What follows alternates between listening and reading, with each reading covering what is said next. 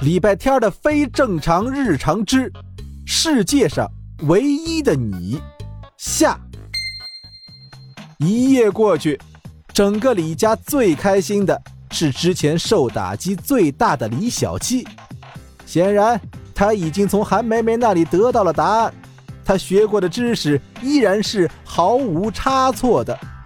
简单来说，就是老妈想为他的创作找灵感，趁胖大星睡着时，在他屁股底下放一个鸡蛋，拍了不少照片。有了灵感之后。他就忘记了，唉，造孽啊！韩梅梅为了找创作灵感，什么事儿都干得出来。双胞胎从小深受其害，但现在麻烦的是，那已经不是一个简单的鸡蛋了。接下来的几天，礼拜天每天放学回家，打开家门都非常害怕看见一地鸡血。好在没有鸡血。只有源源不断的告状。桌子说：“胖大星太过分了，一个翻身差点把小鸡压成鸡肉饼。”牙刷说：“两米高的柜子，胖大星说跳就跳，小鸡也跟在后面跳，我的心脏也要跟着跳下去了。”沙发上的布艺小娃娃说：“胖大星给小鸡舔毛，舔着舔着，小鸡就不见了。”我一看，小鸡在他嘴巴里呢。屁颠儿屁颠儿跟在胖大星身后的小鸡崽儿，很快就长大了一点儿，更加毛茸茸了。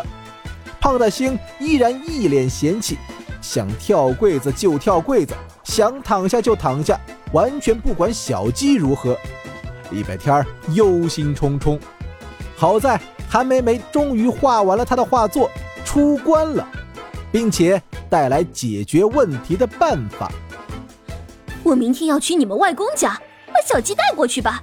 有院子，还有好多小鸡，它会在那里好好长大的。谢天谢地，我替胖大星谢谢你。胖大星得到这个消息时，他正在和小鸡晒太阳。小鸡爬上他的背，然后顺着他的脊背滑到尾巴尖儿，又爬上去，又滑下来，快乐极了。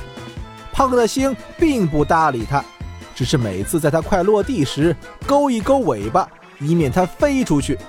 那真是太好了，这烦人的东西总算要走了。你好像不太高兴。胡说，我高兴的要命，我都快克制不住我内心的喜悦，跳草裙舞了。那你跳啊！礼拜天看好戏似的等了一会儿，没等到胖大星跳舞，却等到了他蜷缩起身子。把脸埋进自己的后腿里，微微颤抖。胖大星，太奇怪了，这一定是你们的阴谋，故意弄一个蛋给我，让他烦我，再把他送走。一个蛋就把我变成这个奇怪的样子，你们故意的。礼拜天靠着墙，在胖大星身边坐下来。我明白了。胖大星的尾巴动了动，似乎在等他继续说下去。你呢，是一只很普通的小猫，和天底下任何一只小猫没有任何不同。我哪里普通？就是很普通。但是，因为我帮你清理便便，给你准备猫粮，偶尔还要帮你梳毛、洗澡，所以，在我心里，你就变成了世界上独一无二的猫。不管我有多烦你，不管你有多惹我生气，我为你付出了时间，你就是独一无二的。对你来说，那只小鸡也一样。哼，区区一只鸡，也敢妄想成为朕心中的独一无二？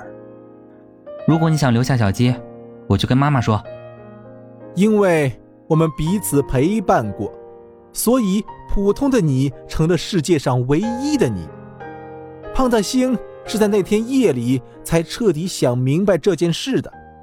他没有留下小鸡，因为比起狭窄的小阳台，乡下的谷堆、青草地、稻田、灌木丛，会让小鸡更快乐的长大。天快亮时，胖的星才抱着小鸡沉沉睡去。韩梅梅把小鸡放进鞋盒子里带走时，他都没醒。李小鸡说它是冷漠无情大懒猫，礼拜天儿却揉了揉它的猫头。睡着了，就不用说再见了。